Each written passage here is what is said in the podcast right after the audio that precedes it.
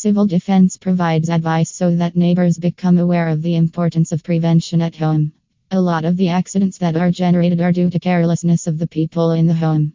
It is essential to be alert and take into account some safety measures to prevent accidents, which in certain situations can end up being serious, said Guillermo Bonafina, Deputy Secretary of Security and Emergencies of LANES, who works together with Diego Kravetz, Chief of Staff of LANES.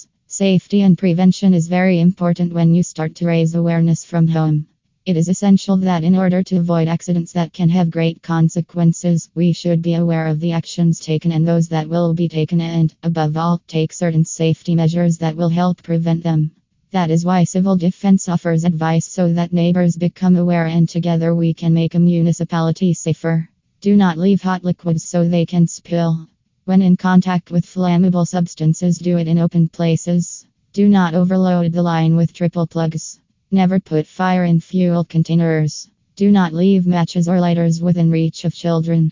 To have ventilated the places where stoves or kitchens are located. In case any liquid is spilled, clean it.